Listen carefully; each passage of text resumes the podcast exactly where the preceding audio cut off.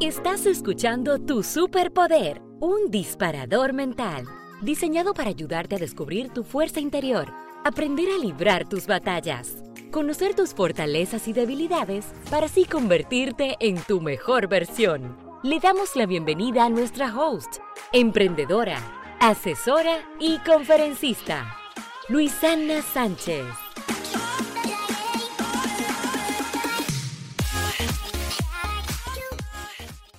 Hola, hola. Hoy quiero presentarte a Sayuris Bonet, licenciada en negocios internacionales y magíster en desarrollo sostenible y responsabilidad corporativa. Sayuris es fundadora de Una Vaina Verde, empresa social que educa y asesora en sostenibilidad. Hola Sayuris, ¿cómo estás? Hola, todo muy bien. ¿Y tú qué tal? Feliz de que hayas aceptado esta invitación y de que puedas participar en este episodio. Para mí es un verdadero placer. Un podcast que lleve este nombre, es un honor estar aquí. Super, yo quiero que inicies hablando de cómo nace una vaina verde. Cuéntanos un poquito. Mira, te cuento. Yo estudié de grado negocios internacionales y luego me especialicé en desarrollo sostenible porque entendí que sí, que es excelente hacer dinero, pero que hay formas de hacer dinero que no perjudiquen tanto al medio ambiente. Entonces, por eso reenfoqué a hacer dinero impactando lo menos posible el medio ambiente y beneficiando lo más posible a la gente. En ese momento, cuando volví al país, porque yo hice maestría afuera, conocí a Chris quien fue el cofundador de Una Vaina Verde quien fue mi socio por todo el primer año de la empresa. Entonces ahí vimos que teníamos intereses en común y nos unimos porque teníamos intereses en común y formaciones similares, pero que se complementaban. Y por eso nace una vaina verde con la idea de aplatanar un poco la sostenibilidad y de bajarla de esa teoría eterna en la que la gente solo habla del tema, pero no lo implementa. Así nació. Así mismo, es como que está todo ahí en teoría, pero entonces no lo llevan a la práctica. Me encantó el nombre, yo creo que el nombre es una forma muy dominicana de aplatanar. Es como que, oye, mira, esto es lo que hay que hacer. Cuéntame un poquito en qué consisten las asesorías de sostenibilidad y si eso aplica para todo tipo de empresa. Mira, las asesorías de sostenibilidad que nosotros hacemos son todas hechas a la medida. Yo de verdad que no sé cómo hay asesores que tienen como que el mismo checklist para todo el mundo. Eh, desde nuestra experiencia profesional eso no funciona. Entonces, siempre que trabajamos con una empresa, no importa el tamaño, no importa si es una micro, pequeña, mediana o gran empresa o corporación, nosotros hacemos un establecimiento primero de línea base para ver en qué pie está parada la empresa y cuáles son los objetivos que persigue y cómo esos objetivos se relacionan con la razón social de la empresa, porque muchas veces lo que pasa es que están divorciados de lo que la empresa hace en materia social o ambiental porque quieren parecer buenos o ser buenos en algo, pero no está relacionado con lo que hacen como negocio. Y ahí entramos nosotros, primero identificando dónde estamos como línea base con un diagnóstico inicial y luego armando un plan de acción verde, donde nosotros identificamos cuáles son las áreas materiales que necesita la empresa para enfocar y cuáles son las prioritarias. Y hacemos una línea de tiempo con tareas específicas a hacer, con responsables específicos y con indicadores a monitorear. Me encanta porque es una pieza hecha a la medida. O sea, no es como tú dices, ah, mira, es que tal empresa está haciendo esto, pues yo lo voy a hacer. Es que primero ustedes hacen esta especie de reconocimiento y de diagnóstico para saber cuáles son esos pasos a seguir. Exactamente, sí, porque es que solo así tú puedes primero identificar qué hay para luego mejorar en base a eso. Si nosotros lleváramos una empresa, hagan esto y esto y esto, de repente ya esto, esto y esto está hecho, o de repente no hace sentido por el tipo de empresa o por el tipo de colaboradores que tiene o por el tipo de cultura empresarial que se ha desarrollado en el tiempo. O sea, por eso es importante para nosotros conocer qué hay y construir en base a eso. Nosotros utilizamos mucho el término co-crear y es porque creemos realmente en eso. Nosotros co-creamos con los equipos internos. No es que llegó una vaina verde a resolver el problema aquí, no. Es que llegó a identificar el problema y a que lo resolvamos juntos. Totalmente de acuerdo con ese punto. Mira, ya que hablaste de cultura, háblanos un poquito de cómo tú educas a la audiencia, de cómo tú educas a esa comunidad que tienes, de, como dijiste al inicio, o sea, no es solo allá arriba, es aterrizarlo y practicarlo. Mira, la metodología que nosotros implementamos siempre es la learning by doing, aprender haciendo. Nosotros creemos fielmente en que la gente aprende cuando hay un enfoque en competencias, en poner mano para aprender realmente. Desde nuestros talleres teórico-prácticos, que son cómo sembrar en la ciudad, cómo hacer abono en casa, sostenibilidad 101, Si hablamos de cómo sembrar en la ciudad, para darte un solo ejemplo, la gente aprende a hacer una mezcla de suelo, aprende a germinar, aprende cómo plantar una semillita, cómo trasplantar una plántula, cómo cuidar de una planta cuando está más grande, cómo cosechar. O sea, que vemos un poco el proceso, pero poniendo mano, porque así es que la gente puede darse cuenta si sabe o no sabe y lo que no sepa, pues tener el chance de preguntar a especialistas que estemos ahí presentes. Claro, y hasta poder delegarlo. Bueno, mira, tú sabes que yo quizás no soy para sembrar y demás, porque eso no me sale, pero ya yo sé que eso es importante y yo quizás voy a tener un equipo dentro de mi empresa que se encargue de establecer actividades relacionadas a la sostenibilidad. Totalmente, totalmente. Y la forma de hablar también de nosotros es muy llana. Nosotros tenemos nuestras conferencias, por ejemplo, se llaman conversados. Y es porque realmente nosotros entendemos que tiene que ser de doble vía. Hay mucho conocimiento ahí afuera, incluso nuestros clientes o en nuestros públicos de diferentes audiencias, que se puede intercambiar entre los mismos participantes. Simplemente no se ha dado el escenario. Y nosotros creemos mucho en eso, en compartir conocimiento, experiencias. De repente tú, quedándome en el ejemplo de las plantas, sembraste una albahaca y te diste cuenta lo que funcionó y lo que no funcionó, y yo te puedo apoyar con un romero. Entonces es un poco de compartir, de darse cuenta de que todo va, viene y de que al final salimos mejor y mejorados todos. ¿Y cuál ha sido ese mayor obstáculo que hayas tenido que vencer en toda esta etapa de emprendedora? El mayor obstáculo diría que que la gerencia esté comprometida con un cambio real. Muchas veces el encargado de un área eh, está comprometido con que su trabajo quede bien. Y de repente el encargado de área es el único que conoce sobre la importancia de esto para la empresa, pero la empresa en su máximo nivel no lo ve. El board de directores no lo ve, el gerente general no lo ve, eh, los gerentes no lo ven. Entonces se vuelve una lucha constante entre el que sabe y quiere hacer que hagan y los que toman la decisión de que se haga. Ese ha sido el principal obstáculo. Cuando nosotros vamos a una empresa donde la gerencia en su máximo nivel está comprometida con el cambio, para bien en sostenibilidad, todo fluye, porque cuando desde arriba viene la directriz y la motivación, el equipo entero asume el compromiso. Cuando es al revés, por más que queramos hacer una transformación empresarial, es cuesta arriba. Y en ese caso, ¿en algún momento has tenido que decir, bueno, mira, es que aquí no se puede hacer más nada? ¿Has tenido que echar para atrás o has podido continuar hasta hacerle cambiar de parecer a esa gerencia que haya dicho, bueno, pues que esto quizás no es tan importante? Mira, te voy a ser sincera, Luis Sagna. En una vaina verde no nos ganamos todos los chelitos. Cuando en una vaina, cuando nosotros identificamos que un cliente lo que quiere es que nosotros le hagamos un informe bonito para publicarlo en la página web de su empresa y para que da bien, nosotros no trabajamos con ese cliente. Porque eso se identifica en el diagnóstico que es el primer paso. Y cuando en el diagnóstico sale mucha cosa mala y hablamos tanteando de qué se debería hacer y vemos que lo que te dicen es, no, no, no, no, pero mira, que yo no quiero ser el más sostenible del mundo, yo lo que quiero es que da bien. Poder publicar en ese reporte los cuadritos de los ODS, que tú me digas cuáles son, yo lo pongo de colores, eh, hacemos una jornada de limpieza de playa, nos tiramos una foto y la publicamos en las redes, no me complique el asunto, que yo más de ahí no voy a hacer.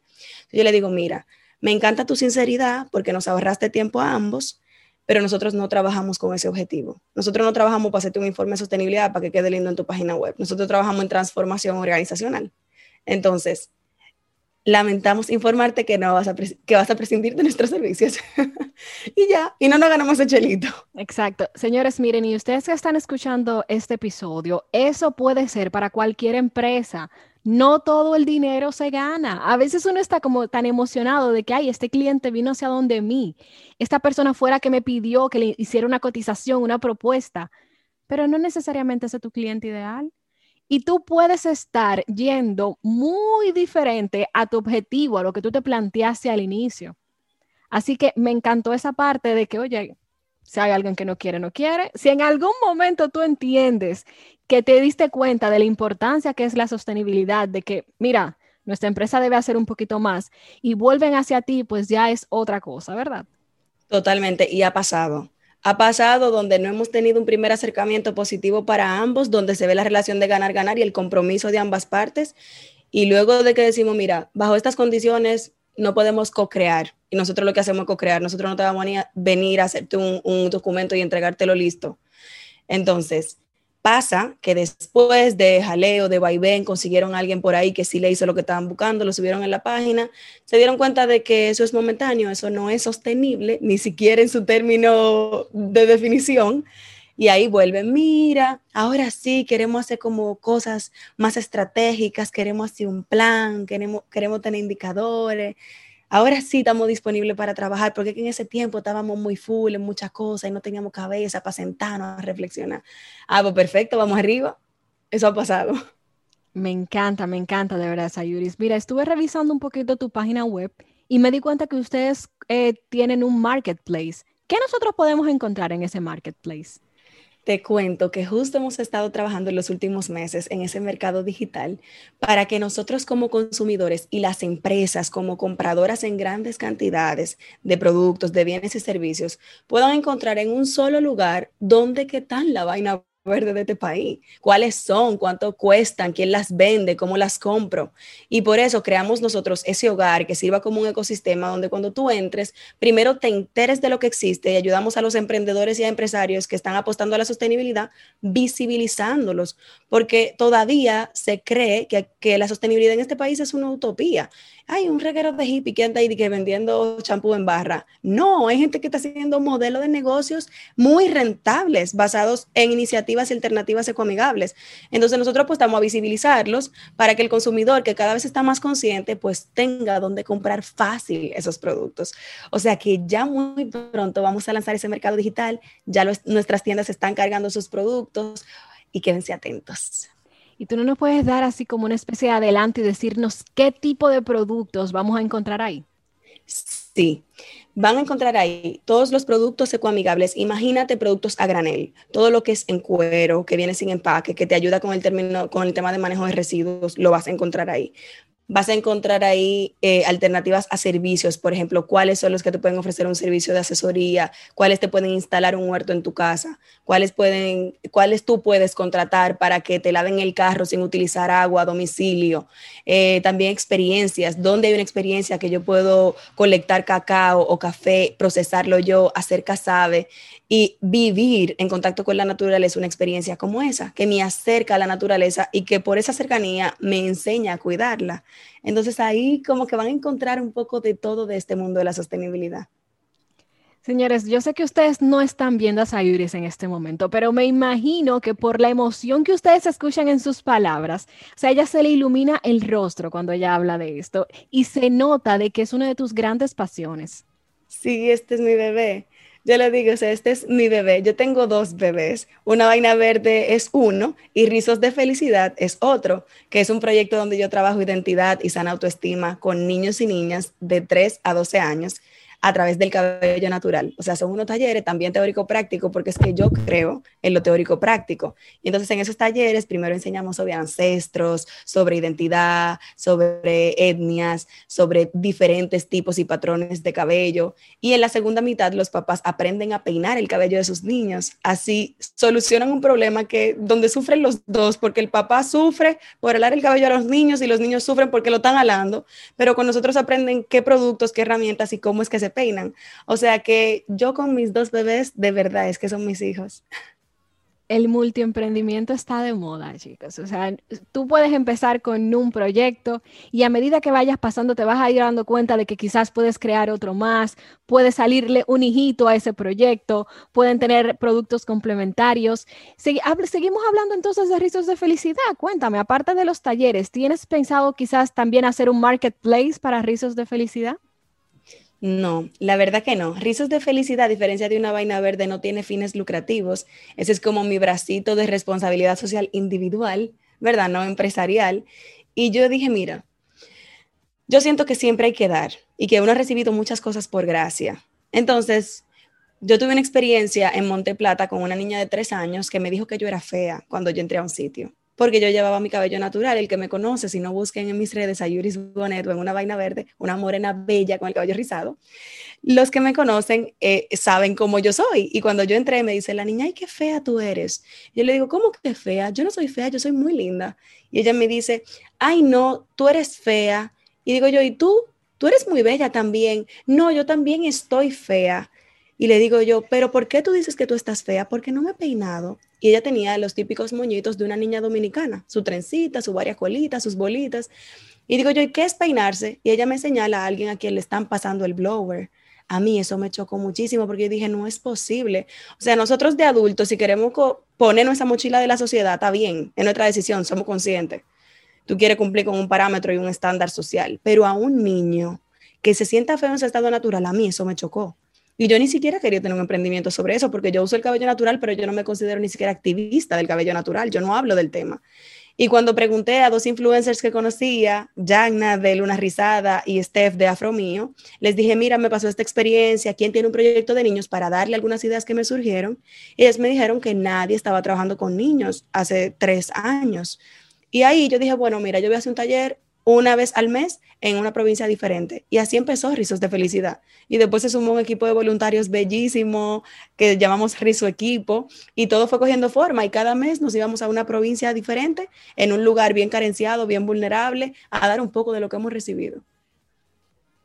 Yo estoy sin palabras ahora mismo. Es como que de tu experiencia Tú sacaste tu propio proyecto social, así como dices, y es cierto, a veces nosotros nos enfocamos mucho en la sociedad y el problema es que nuestros niños no saben quizás si algo es bueno o malo, o si es que esto lo hace mi papá o mi mamá porque le gusta hacerlo, pero ellos entienden que todo lo que hacen sus padres o todo lo que hacen esos modelos a seguir que tienen es lo correcto, aunque no lo sea. Totalmente. No hay mejor enseñanza que el ejemplo y depende del ejemplo que tú das. Y cuéntanos entonces que si tienes en mente otros proyectos o si tienes en mente algo adicional a los proyectos existentes, cuéntame de Sayuris Bonet en los próximos dos o tres años en los próximos dos o tres años hay muchísimo trabajo en una vaina verde sobre todo. Cuando la pandemia nos permita, vamos a volver a hacer los talleres que se llaman Amando mi Naturaleza, que duran tres horas de rizos de felicidad. Pero con una vaina verde tenemos cuatro líneas de negocio. Y en estos de tres a cinco años próximos es para desarrollar esas líneas y hacerlas correr sin mí que eso es un gran reto.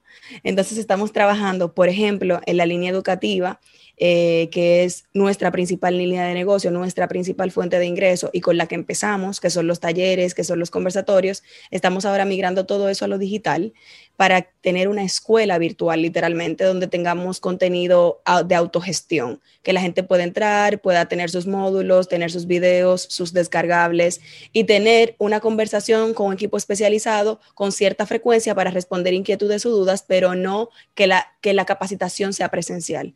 Entonces estamos creando dos rutas verdes, una para el hogar y una para un negocio de triple impacto con el objetivo de que el que quiere un hogar sostenible entre ahí y aprenda todas las vainas que puede hacer desde su casa y el que quiere un negocio de triple impacto entre ahí y aprenda cómo realmente puede crear una estrategia que toque lo económico, que toque lo social y que toque lo ambiental. Excelente, de verdad, Sayuris. O sea, eso me gusta, de que tú eres una chica muy enfocada. Y creo que ya yo te lo había dicho antes, de que tú sabes lo que tienes que hacer y sabes cómo tienes que hacerlo. Pero no, no solamente te quedas ahí, sino que empiezas a dar los pasos, porque hay mucha gente que sabe, ok, sí, yo quiero llegar a tal momento, yo quiero llegar a tal lugar en mi vida, pero no hace nada. Y simplemente está ahí. Sí, si tú supieras, mira, que mucha gente tiene esa percepción de mí, de que yo siempre sé lo que quiero, de que yo siempre hago las cosas por lo que quiero. Y sí, casi siempre es así. Pero hay ocasiones en las que yo quiero hacer muchas cosas porque confío de más en mi capacidad y me agoto. Y ahí es que entra la importancia de tener especialistas cerca de ti, de tener mentores cerca de ti y de tener gente como tú, Luis Agna, que en una ocasión solo tuve que tener una asesoría contigo de un ratico y me explotaste la cabeza y me organizaste todo lo que yo iba a hacer en una hora. Entonces, hay que dejarse ayudar. La gente tiene que ser humilde. Sí, yo puedo ser muy buena en muchas cosas. Yo soy especialista en mi área, me formé para eso, tengo ocho años de experiencia en eso, pero yo no soy todóloga. Y el todólogo gasta mucho tiempo y mucho dinero. Entonces, déjense ayudar y háganse un foda ustedes mismos. En qué yo soy bueno, en qué yo soy malo, cuál es mi debilidad, cuál es mi fortaleza y busque ayuda busque ayuda de especialistas, no de gente que te quiera ayudar pero no sepa cómo, de gente que sepa cómo y que cuando tú le toques la puerta te la abra. Claro, ese, FODA que hacíamos ahí en la universidad, que a veces era como que simplemente para entregar una asignación, pero te puede ayudar a hacer grandes cosas. Muchísimas gracias a Yuris. Ahora queremos, ha llegado el momento ideal para preguntarte esto que siempre le preguntamos a todos nuestros invitados, y es, ¿cuál es tu superpoder? Mi superpoder, yo diría que es aventarme, no tenerle miedo al no.